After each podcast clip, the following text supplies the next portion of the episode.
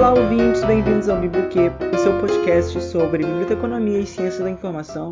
Eu sou o Matheus, mediador do podcast, e eu tô aqui para mais um episódio repleto de informações para vocês. Você chegou agora e não sabe nada do que faz um bibliotecário? Então escuta o nosso primeiro episódio, que lá a gente explica tudinho para você. Depois volta nesse aqui, onde iremos nos aprofundar ainda mais na área, tá bom? Oi, oi, gente! Aqui é a Tati, mediadora do Biblioquê, e hoje nós vamos fugir um pouco dos assuntos técnicos e da Covid-19 para conversar sobre algumas algumas representações de bibliotecários na cultura pop. E para conversar com a gente sobre esse assunto, nós chamamos integrantes do Biblioquê. É isso aí, a gente deve ressaltar para vocês que estamos realizando esta gravação à distância, seguindo as recomendações do Ministério da Saúde e evitando contato físico durante esse cenário da pandemia que estamos vivendo. Então é sempre bom a gente lembrar de lavar as mãos e ficar em casa, viu? Antes de começarmos a falar sobre os bibliotecários que a gente vai retratar aqui, vamos de uma breve definição sobre o que é cultura pop. Bom, gente, a cultura pop nada mais é do que um produto cultural destinado para massa. É um entretenimento voltado para uma grande audiência. Esse entretenimento pode ser programas de TV, filmes, séries, livros ou músicas. Queremos também esclarecer para os ouvintes que nem todos os personagens que vamos citar aqui são realmente bibliotecários por formação. No mundo do entretenimento, os bibliotecários são aqueles que são vistos trabalhando em biblioteca, apenas. E agora é hora de chamar os nossos amigos para participar desse bate-papo que vai ser muito legal. E a gente convidou os nossos amigos da nossa equipe, não foi, Tati? Exatamente. Bom, e esses convidados queridos vão debater sobre uma lista de bibliotecários de séries, filmes, animações e também livros. Por favor, se apresentem. Olá, quem fala aqui é o Carlos e se meu áudio bugar, me perdoe. Oi, oi, gente. Aqui é a Laísa. Tudo bem? Oi, Laísa. Bem-vinda de volta. Participou de um episódio. É, bom, é sempre bom ter você de volta aqui. Só pra falar que a Laísa é especialista em anime. e aí, galera? Que é o Rodrigo, participou do episódio com vocês aí do Guia Sobreviventes na Floresta e roteirista desse podcast. É isso aí. É isso aí. Bem-vindos a todos. Bom, acho que a gente já pode começar a falar, né, um pouco sobre esses bibliotecários fictícios. E vamos começar falando sobre as séries. Nós separamos três personagens para debater com vocês, que são eles a Olivia Caliban de Desventuras em Série, Rupert Gillis, da série Buffy, A Caça a Vampiros, e Bárbara Gordon, da série de TV do Batman. E aí, vamos começar a falar sobre eles? Então eu queria começar a falar sobre a Olivia Caliban, de Desventuras em Série. Ela é uma fofa, gente. Nossa, a melhor representação de bibliotecária ever. Tipo, ela fala sobre as leis. Mano, ela é didática. Nossa, e não fale da profissão dela, tá? Eu achei que ela foi uma boa representação. Uma que a gente não tá acostumado a ver né, nas telas, vamos dizer assim. Porque geralmente as as são muito carrancudas, essas coisas. E ela não, gente, ela é uma fofa, atenciosa com os alunos. Ela é uma bibliotecária escolar, né? E ela tá lidando com crianças e adolescentes e ela é super atenciosa. Ela é perfeito. É, ela tem um pouco do estereótipo da bibli do bibliotecário que sabe de tudo, que sabe sobre todos os assuntos, que é uma pessoa culta, né? E a gente começa logo no primeiro momento que ela aparece ali, ela já tenta é, pro diretor, né, pro vice-diretor, que ele aumente, estenda o horário da biblioteca que só funciona por 10 minutos. Nossa, isso é nossa realidade, né? Ele, e aí a gente começa a refletir um pouco sobre a funcionalidade reduzida ou quase inexistente das bibliotecas escolares que a gente vive. E a Olivia pretende pretende a todo custo entender o porquê da biblioteca funcionar apenas 10 minutos por dia. E o vice-diretor então afirma que não há orçamento. E aí, depois que ela questiona isso, né, do porquê que a biblioteca só funciona 10 minutos, a primeira coisa que o vice-diretor diz é que ele não tem orçamento, gastou tudo com os novos violinos da escola e que também que ele não gosta da Olivia. Isso nem parece uma série fictícia, né? Já começa. Isso parece realidade. é, parece. É. O que que a gente tem de representação na nossa vida real, que é a biblioteca que fica com a sala que restou da escola, né? Geralmente é assim. Sobrou essa sala, vamos deixar aqui. E geralmente é a sala que fica no fundo, lá no distante. Pois é, sem, sem citar aqui nenhum nome, nem nada, é, eu, eu conheço a realidade. Eu já fiz estágio em uma biblioteca que era realmente isso. Ela basicamente funcionava como um depósito, porque sempre que o gestor precisava de alguma sala, ele queria usar a sala da biblioteca como se fosse totalmente descartável, sabe? Como se não tivesse, tipo, função nenhuma. É. E cara, o que me fascina nessa biblioteca cara é que ela representa uma classe muito lutadoras da nossa área, que são bibliotecários escolares que estão lutando, que sempre lutam por um espaço mais digno, por um horário mais digno, estão batendo de frente com o diretor, e isso que me deixa bem orgulhoso dela. Sim, quando é os, os, os, personagens, os protagonistas, que são os Baudelaires, né, os órfãos, eles vão procurar um determinado livro que eles precisam muito, e nesse início de momento não tem, ela não consegue encontrar o livro na classe, na, na,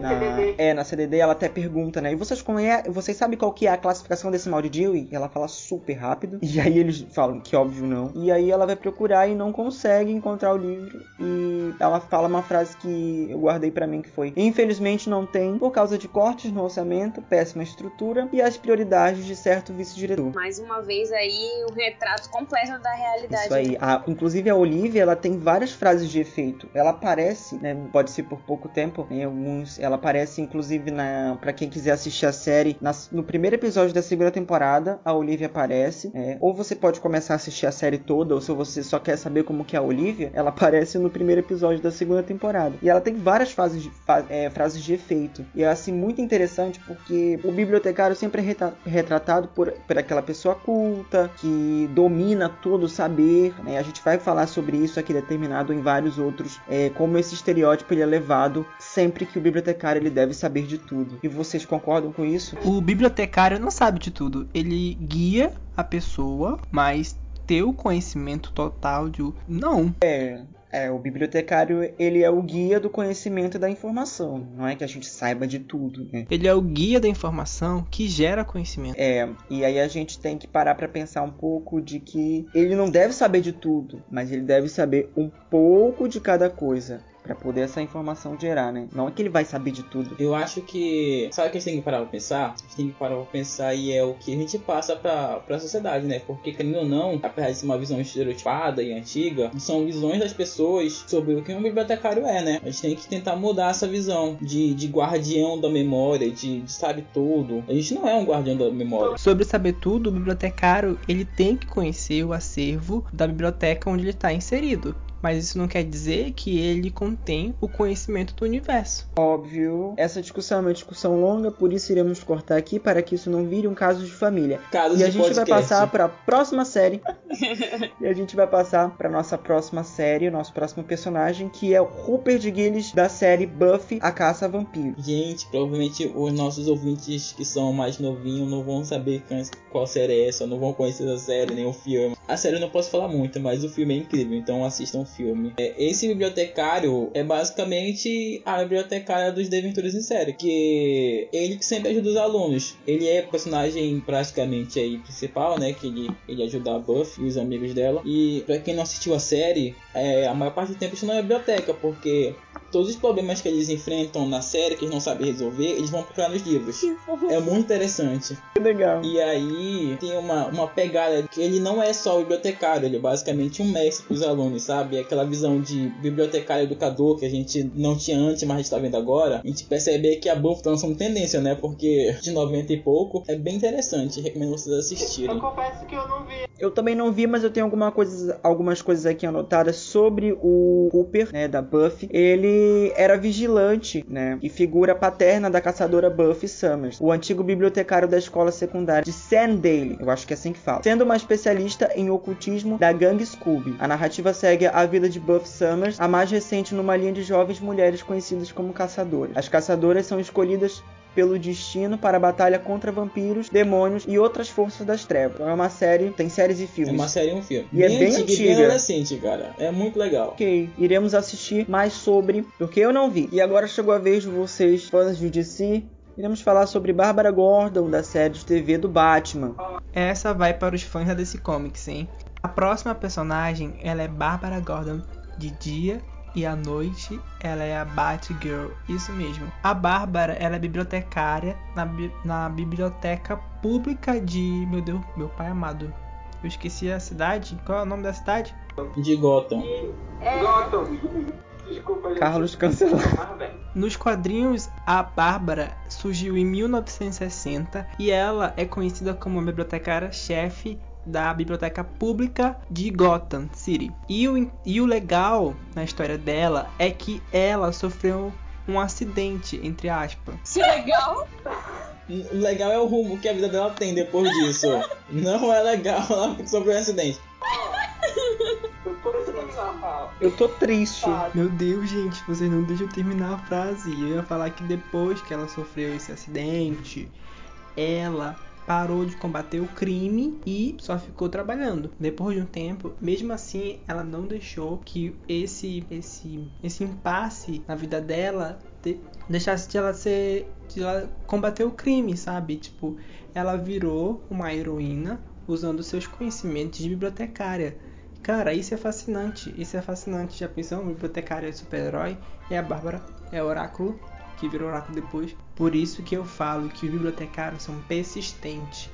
Ou raça pense persistente. Mas uma personagem que me deixou extremamente assim fascinado, cara. Porque, primeiro, que ela é PhD em biblioteconomia, né? Já começa aí, meu sonho. Lendária. E, tipo, a única coisa chata no personagem é uma coisa que vai ser repetida dos personagens, né? Que é o estereótipo, tipo, é um pouco estereotipado, mas no caso, tipo, ah, de saber de tudo, de ser muito inteligente e tal, essas coisas do tipo. Mas, assim, é uma personagem super interessante, super interessante. Com relação ao acidente dela, não foi um acidente, né? Ela levou um tiro, eu acho, do Coringa pra ver se abalava o emocional de alguma pessoa. Ela ficou paraplégica, na cadeira de roda. Só que em vez de ela abandonar, né, a vida de heroína dela, ela pega toda a habilidade que ela tem como bibliotecária e com, com os computadores e se torna hacker, né? E aí ela se transforma no oráculo. Ela assume um papel não só de bibliotecária de dia, né, como bibliotecária de, de Gotham. Ela se torna um papel de bibliotecária para os heróis, porque ela pega as informações e passa para eles. Ela media a informação. Ela, ela começa a salvar o mundo de uma outra forma, de uma forma bem bibliotecária. Isso se torna bem mais interessante. Começa a salvar o mundo através do conhecimento. É isso? Isso mesmo, muito filosófico. Provavelmente, né, nesse universo do entretenimento, ela é uma das únicas personagens bibliotecárias que realmente é, é bibliotecária de formação, né? Vocês falaram, ela tem PhD. Gente, vamos, vamos assistir essa bibliotecária, vamos exaltar essa bibliotecária aí. Não é à toa que eu acho que de todos os personagens que a gente vai citar aqui, ela é a mais conhecida na biblioteconomia, porque se tu for parar pra ver, em 10 páginas de Facebook e Instagram, acho que uns 8 falam sobre ela, tem algum trecho sobre ela, sobre ela bem legal. Então ela é bem conhecida, bem citada. Interessante. A gente tem outra representação no meio dos quadrinhos, não é? No meio do- dos heróis. Na Marvel temos o Wang, que é o ajudante do Doutor Estranho. Ele é bibliotecário na biblioteca Carmar, que contém conhecimentos místicos. E ele protege, né, a biblioteca contra seres malignos. E é engraçado perceber que a maioria desses personagens eles estão ligados à palavra guardião, protetor. É verdade, a maioria tem sobre isso. né? Que houve um tempo em que bibliotecas eram apenas um lugar de armazenamento, só guardavam. Então os bibliotecários eram os guardiões, né? E isso se mantém até hoje, por exemplo, nessa representação. Tem várias séries que aparecem, não, não personagens bibliotecários em si, né? Mas, tipo, citam bibliotecários, tipo, episódios que gravam em bibliotecas e tudo mais. Tem duas personagens aí que a gente não, que a gente não falou, né? Que a gente não botou aqui pra, pra, pro debate, mas é bom mencionar, né? A Bela lá daquela série Era Uma Vez. Imagine essa frase em inglês, porque eu não sei qual o nome dessa série em inglês, então vai ser Era Uma Vez mesmo. Que ela ela é bibliotecária, né? Ela usa o conhecimento lá de, de que ela aprendeu nos livros lá pra, pra lutar com, com os monstrinhos lá, né? Bem interessante. Vocês conhecem alguma série que aparece bibliotecário, assim, tipo, não como personagem, mas como algum episódio aleatório aí? The Librarians. Nada a ver. É por isso que ela foi cancelada. Ela não é tão ruim assim. É, ela não é uma série ruim. Teve quatro temporadas. É, pra quem não conhece sobre o que, que a gente tá falando, né? Os The, The Librarians, os bibliotecários. A série é um spin-off de um filme chamado O Guardião, mais uma vez aí. E é basicamente os bibliotecários, eles são guardiões de segredos de magias do mundo, onde são escolhidos por uma entidade chamada biblioteca. Ou seja, eles não são bibliotecários, são pessoas comuns que são convidadas por essa entidade, né, chamada biblioteca, para serem guardiões dos segredos mágicos. Comuns entre aspas, porque eles são muito inteligentes.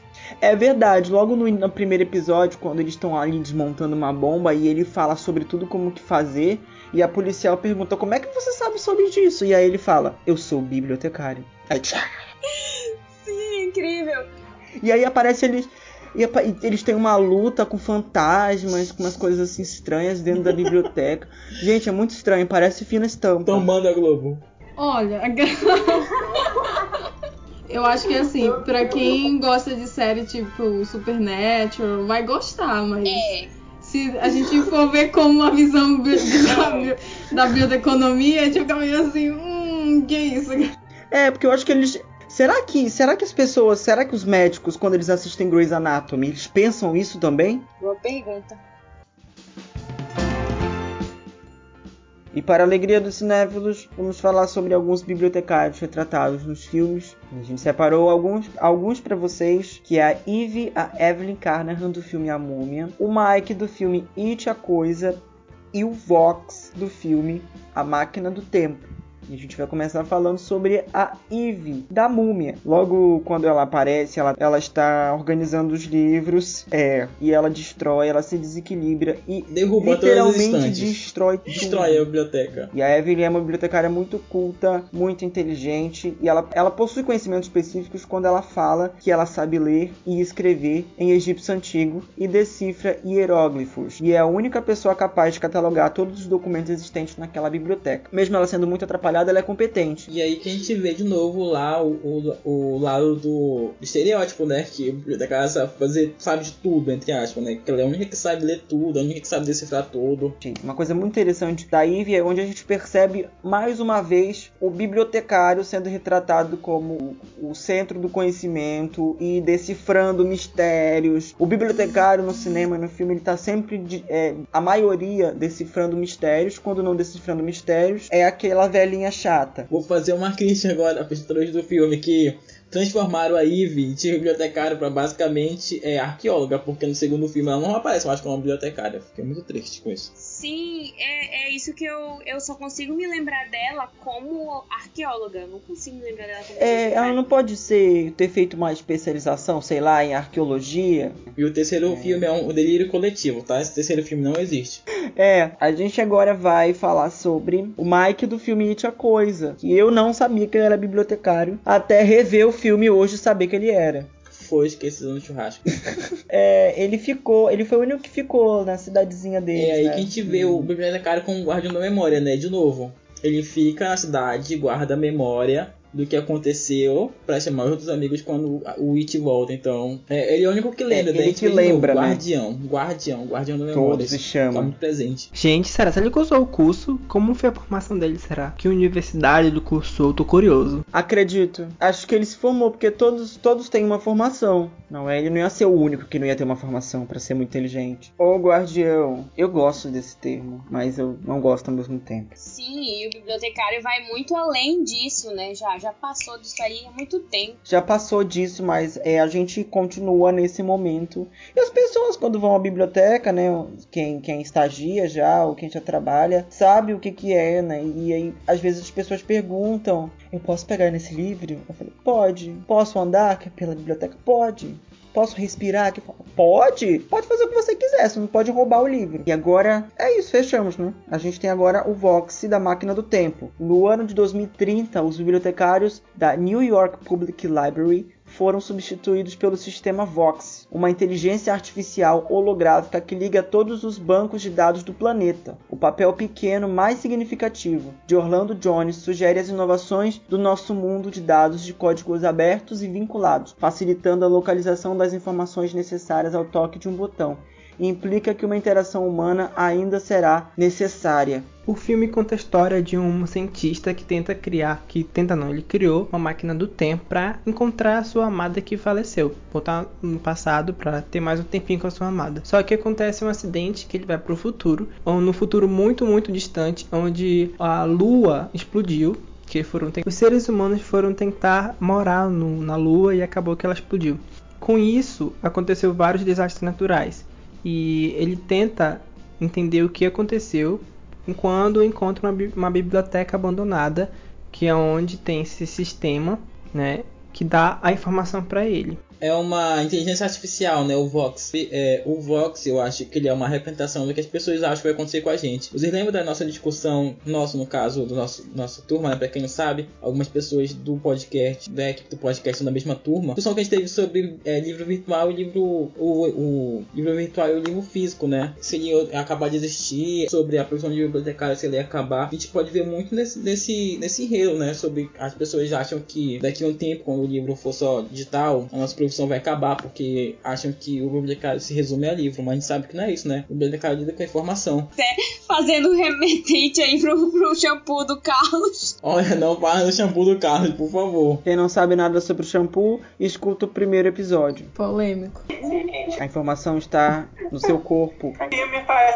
Ele foi muito rápido que, aconteceu, que apareceu a biblioteca, mas, cara, eu fiquei pensativo logo de cara. Eu assisti com meu pai, meu pai falou: Olha lá, seu futuro. Puxa vida. Achei pesado. Pesado. Pesado. Pesadíssimo. Fica aí uma dica pra vocês assistirem A Máquina do Tempo, tá bom, gente? E, e, e pensar um pouco se isso pode acontecer ou não. Estamos em 2020. Gente, é, eu quero, assim, alertar os nossos ouvintes, né? Assim, avisar de novo que nós estamos fazendo essa gravação aí à distância, por conta do coronavírus, né? Cada um tá gravando na sua casa. E se vocês ouvirem algum ruído estranho, por favor, nos perdoem. Bebê chorando, cachorro Vai, vai. Moto Vai, vai, passando. Vai umas motos assim, sabe? Ônibus, moto. Ah, no não, fundo. cara. As motos são como as lanchas. As lanchas são como os. As lanchas são Tá, pra motos. vocês, E se vocês ouvirem qualquer barulho, sintam-se como em casa. ski. Esse é o motivo, né? A gente não tá tendo uma boa qualidade, né? Podendo estar no nosso estúdio, como a gente estava gravando os primeiros episódios. Mas sintam-se em casa. Se o cachorro latir, ó, poxa, eles também têm casa, eles também têm cachorro, não é? A gente é isso, por isso que a gente tá aqui conversando com vocês. Somos todos humanos. Agora eu queria fazer uma menção honrosa ao bibliotecário de Star Wars A Guerra dos Clones e a bibliotecária do filme Matilda. Todo mundo conhece, né? um clássico da Sessão da Tarde. O primeiro contato que eu tive com bibliotecas em filmes, eu era desde assisto desde pequenininho, Exatamente. Ma- é, Matilda, e quando passa de novo na sessão da tarde eu assisto de novo. Eu sempre assisto, porque é um filme É, incrível. Até hoje, A bibliotecária é incrível. incrível. é, a gente pode falar um pouco dela. A bibliotecária meio que, que é incentivo, né? A ela senhora lê. Phelps, né, ela foi muito importante para que a Sim. Matilda continuasse. Foi ela que falou quando ela tinha acho que 4, 5 anos. E falou: você pode ter um cartão da biblioteca e você pode emprestar quantos livros você quiser. Que biblioteca é essa, gente? Que a gente pode emprestar quantos livros que a gente quiser. Ah, mas ela devolve o livro, gente. Ela é uma boa usuária. Dá vontade, né? Realidade. A senhora Phelps, a bibliotecária da Matilda, ela é uma bibliotecária cheia de estereótipo, né? Aquela senhorinha de cabelos brancos, óculos atrás do balcão. Mas é uma bibliotecária que foi muito importante aí pro desenvolvimento da Matilda como pessoa. Ela foi muito atenciosa com o usuário dela. Provavelmente é uma biblioteca. Provavelmente não. É uma biblioteca pública, né? E lá tem de todo tipo de, de público, exatamente isso, né? E a Matilda era uma criança na época que ela começou a frequentar a biblioteca. E a bibliotecária teve toda essa atenção, esse cuidado para chegar com ela e explicar como funcionavam as coisas lá. E, e foi muito importante pro desenvolvimento da, da criança. Agora, especialmente para a nossa amiga Laísa e todos os otakus que nos ouvem, nós vamos falar dos bibliotecários das animações e também dos animes. Vamos começar falando das animações. Primeiro, a icônica Margaret Gessner, que é a bibliotecária do filme Universidade Monstro, e o bibliotecário, o espírito do conhecimento, Wan Shin Tong, de Avatar, a lenda de Yang. E aí eu me desculpo pela minha não fam- familiaridade ao mundo dos animes. Falaremos sobre Sheska, do anime Fullmetal Alchemist Brotherhood. E vamos começar falando sobre a Margaret do Universidade Monstro. Todo mundo viu, um dos meus, do- das minhas animações preferidas. Gente, pra quem não assistiu Universidade Monstro, aí a Margaret aparece muito rápido. Mas ela é bem marcante. Mas é uma aparição muito interessante. Isso, a aparição dela marca muito, apesar de ser breve. Ela, ela é uma super, super, Demais. super bibliotecária raiz. Não faz nada, ela só joga o usuário pra fora do- do- da biblioteca, porque ele fez um Faz barulho, no barulho. chão. É, Detalhe, o- os universitários estavam fazendo uma competição na biblioteca. Bom, é uma universidade, então, teoricamente, naquele espaço é um local de estudo, então tem que ter silêncio mesmo, né, gente? É, fora que ela é um monstro, né? Mas ela E aí levou o já- silêncio ao pé da letra, né? Porque ninguém pode fazer barulho que ela remessa da biblioteca. Queria ter. Ui. E ela tem uma audição incrível. Daí ele é bem potente, né? Eu adoro, eu gosto muito desse filme, vou assistir de novo. E a gente vai falar do bibliotecário Espírito do Conhecimento Washington de Avatar, a lenda de Aang, desenho que marcou a infância de todo mundo na TV Globinho e na Nickelodeon também. Água.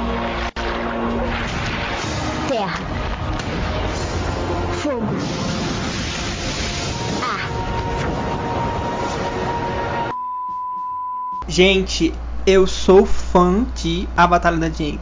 E eu domino a água. E qual vocês dominam? Eu Qual sou o é Avatar. você? Eu tenho Dominador de, dominadora de água. Pois eu domino minhas lágrimas. Eu sou o Avatar. E a gente vai falar do bibliotecário Washington. Washington, que é uma entidade espiritual e ele tem um vasto conhecimento no mundo espiritual. Só que um detalhe, ele percebeu que os humanos eles faziam mau uso do conhecimento dele, do conhecimento da biblioteca, então ele proibiu o uso. Meu Deus. Washington, ele é um guardião, literalmente. É, ele é um Ele guardião. é um guardião. literalmente. Que a- além da biblioteca, a biblioteca tem o nome dele, né? Biblioteca de Washington. Está completamente escondida, então ninguém encontrava mais a biblioteca. É, eles, eles chamam as, as raposas de buscadoras de conhecimento. E no caso, o conhecimento que elas conseguem buscar são só os registrados. E tem uma personagem cega, que é a Verdade. Toff Beifong. E ela, ela escolhe não entrar na biblioteca ainda falar assim pros amigos: é, me avisem se tiver alguma coisa pra escutar. Olha a acessibilidade entrando aí na, É. na realidade que falta em muitas Até que ela fala, né? Os livros não Uma são muito crítica. interessantes, não fazem muito sentido pra mim. Vocês pararam pra. Vocês pararam Sim. pra pensar sobre os personagens. Os, os animais que são representados? O guardião é a coruja e os, os entre aspas, auxiliares de biblioteca são as raposas, são animais é, associados ao conhecimento. Ah, uma coisa que eu também eu fiquei me impacta muito nesse, nesse episódio é essa questão que o Carlos já comentou que ah, os humanos não são mais permitidos na biblioteca, né? E por quê? O pessoal da Nação do Fogo usou esse esse conhecimento que eles co- conseguiram lá é para se sobressaírem sobre as outras nações. E eles também destruíram o acervo que é, falava sobre a Nação do Fogo. Retrata também essa questão, por exemplo, de regimes totalitários que queimavam livros e etc. E eu fiquei muito, cara, tem muita coisa da realidade nesse episódio, da, da vida Tem real. muita crítica retratada. social, né? Sim, muito. Pra quem não assistiu Avatar, gente, o universo do Avatar, ele, o mundo de Avatar, né? Ele foi dividido em quatro nações, que é a nação do fogo, o reino da terra, que os nômades do ar e, a- e a- e as tribos da água, né? Essas quatro nações. E o fogo, o que é que eles fizeram? Eles foram totalitários e eles tomaram conta de tudo. Que também é um reflexo de, de alguns acontecimentos históricos na nossa realidade. Eles são os vilões até um certo ponto, depois eles ficam bonzinhos. Spoiler. Voltando à questão da biblioteca, gente, vocês pararam pra pensar que eles mostram que é, conhecimento é poder? Sim, é, exatamente por isso. Os a equipe Avatar estava procurando por estratégias de guerra contra a Nação do Fogo, mas eles já tinham destruído essas informações antes. Mas mesmo assim, era conhecimento sobre a própria nação deles, sabe? Era registro da história deles. Eu achei muito pesado eles terem queimado.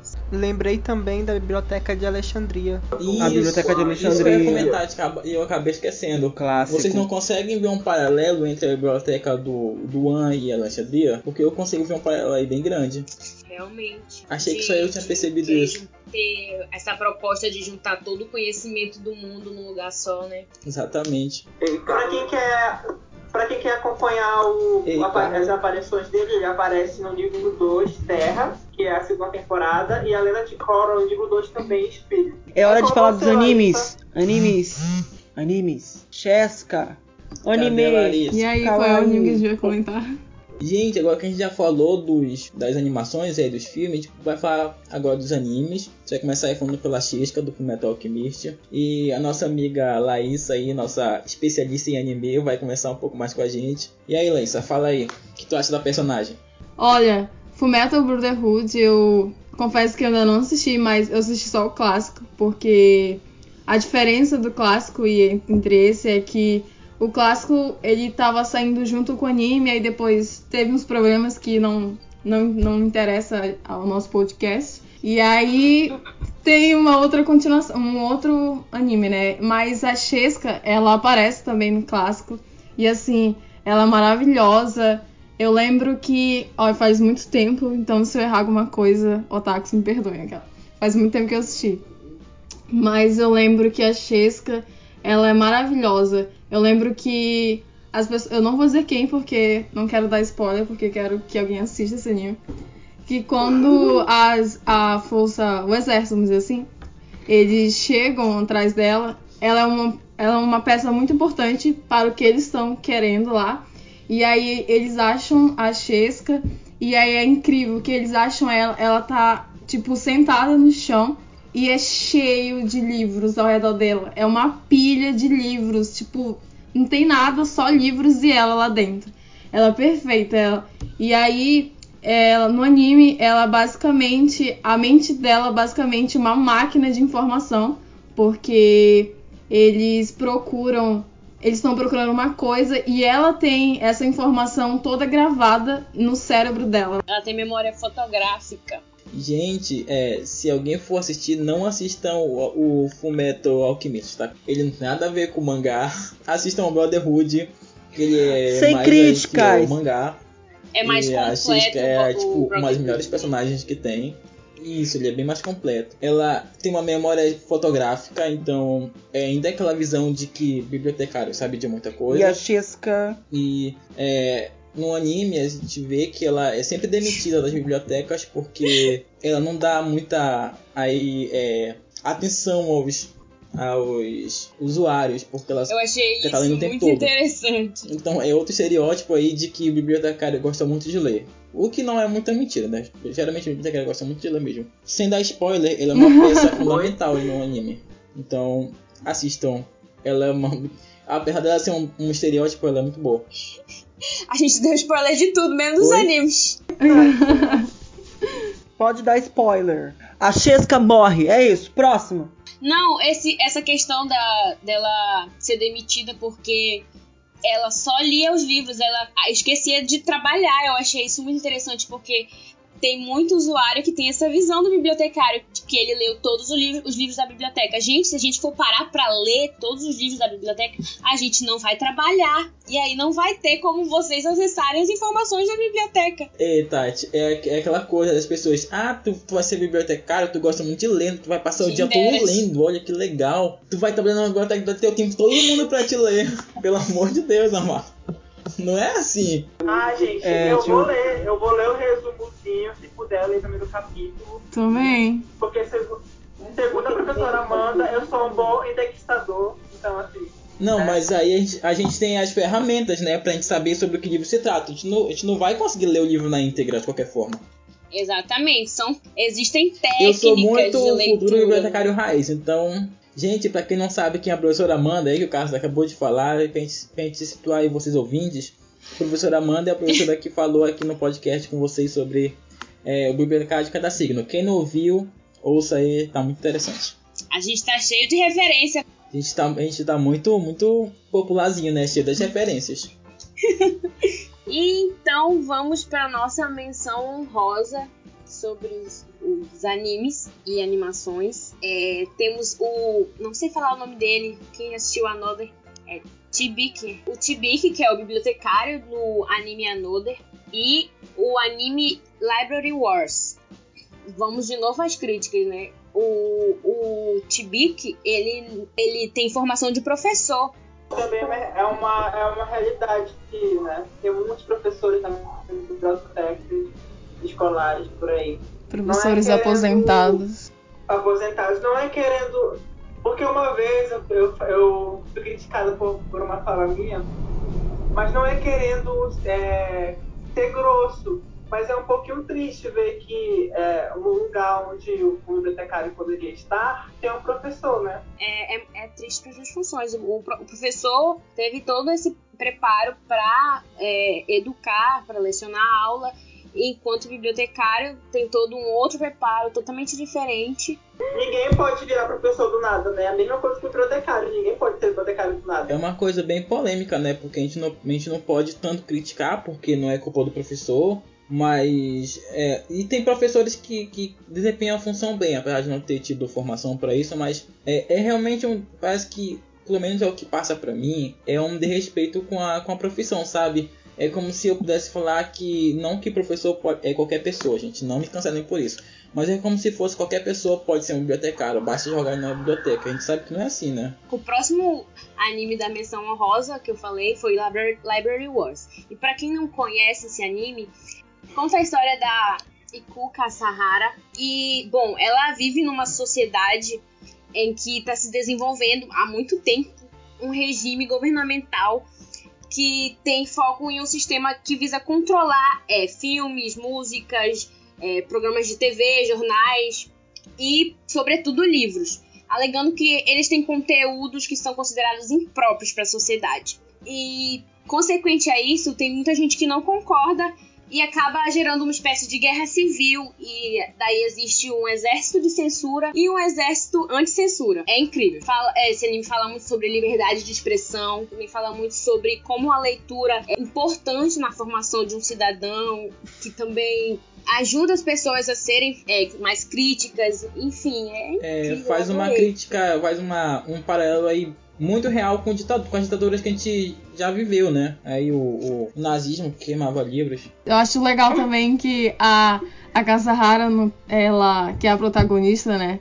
Ela é uma todo mundo ali, eles são considerados bibliotecários, são da Força Armadas, aí tem os bibliotecários, aí os bibliotecários de patente e tudo mais. E aí ela quando ela tem um treinamento prático, porque tem a purificação, o Comitê da Purificação de Mídia, né, que é quem censura os livros, a liberdade de expressão, e a, a Força de Defesa, que é da Força de Defesa da Biblioteconomia.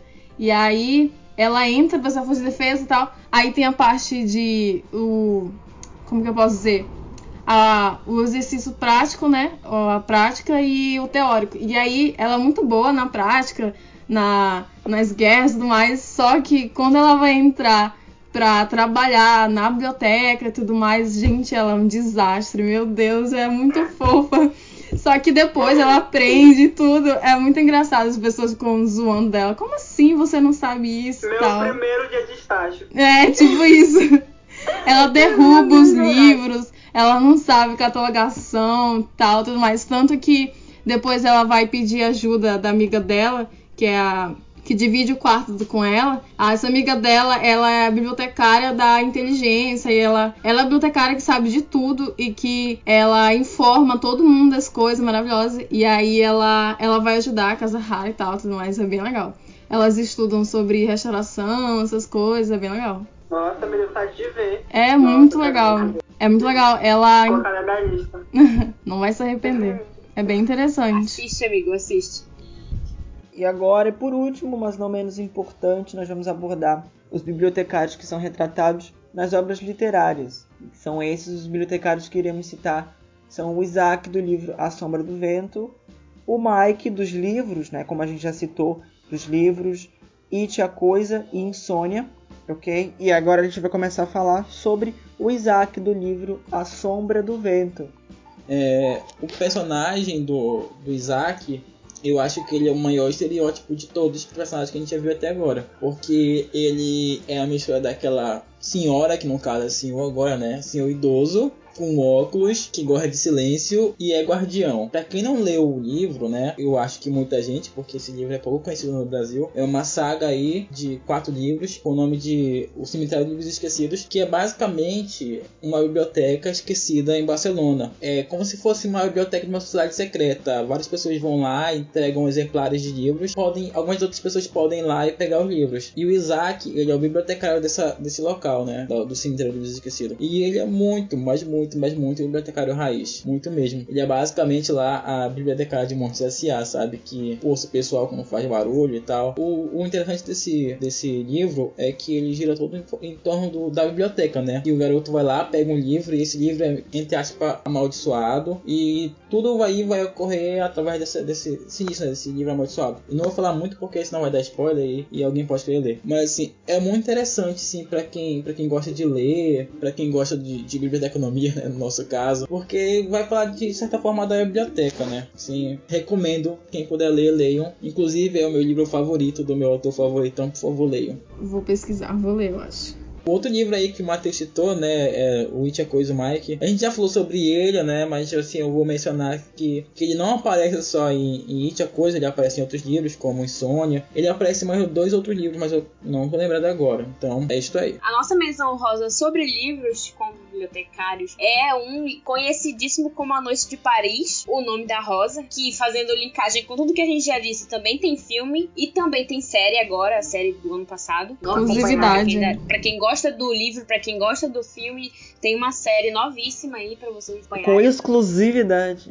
Se algum professor seu mandou você ver um filme ou ler o livro, comente aqui, tá? Lá no post, quer dizer, comente lá no post do Instagram. Eu li, o professor recomendou. Tem muita gente que indica esse livro pra, pra citar na redação do Enem também. Uhum. O Nome da Rosa é um clássico, né? O livro, muita gente, muita gente assistiu o filme porque é o mais popular. O livro também é muito popular, né? Eu já tinha ouvido falar sobre o livro, mas eu assisti o filme primeiro, não vi o livro primeiro. Ele assistiu o filme. E para falar um pouco do Nome da Rosa, ele se passa no ano de 1327 em um mosteiro benedi- beneditino na Itália, que possui uma biblioteca com grande acervo de livros, tanto cristãos quanto os clássicos gregos, considerados por muitos religiosos como pagãos. Porém, poucos tinham acesso à biblioteca. Por isso que a gente tem era uma biblioteca muito fechada. Na verdade, era, era uma biblioteca que tinha todo o conhecimento e só podia entrar quem fazia parte de um determinado da, da igreja, na verdade, não é pelo que eu lembro. É um modelo de biblioteca que a gente tinha antigamente, né? A gente não pode nem muito, a gente não pode nem fazer uma, uma certa crítica de que estão relatando o bibliotecário como estereótipo, porque era realmente assim que acontecia, né? O conhecimento era para poucos. E mesmo que não fosse para poucos, poucas pessoas tinham acesso à leitura, né? Não sabia ler. Então, mesmo que não fosse restrito, não adiantaria muita coisa, porque o que, que eu vou fazer com o livro se eu não sei ler? Sim,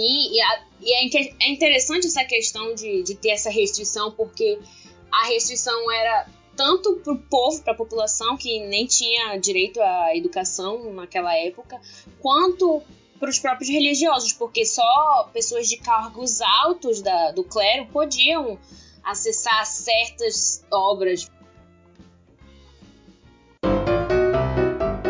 É isso, essa foi a nossa lista, contendo alguns bibliotecários em representações do mundo do entretenimento, as séries, os filmes, os livros, da cultura pop. E bom, é, fica aí de indicação para vocês que não conhecem essas obras, acompanharem, assistirem, lerem. E, Matheus, vamos nos despedir dos nossos queridos ouvintes. Vamos, gente, muito obrigado por mais um episódio. Vocês que continuam nos acompanhando, muito obrigado. Sem vocês a gente não existiria. Vocês, nossos ouvintes que estão aqui sempre nos apoiando e mandando mensagens dizendo que estão gostando. E se não estiver gostando, também manda, que a gente melhora. É por isso que serve críticas, tá bom? E a gente vai se despedir agora dos nossos convidados, que foram Laísa e, e Carlos e Rodrigo. Se despeçam aí, agradeçam por mais um episódio que a gente gravou agora. Tchau, gente. Tchau, pessoas aí, mais uma vez com vocês. Foi bem interessante falar e me sigam no Instagram, fazer propaganda própria tudo.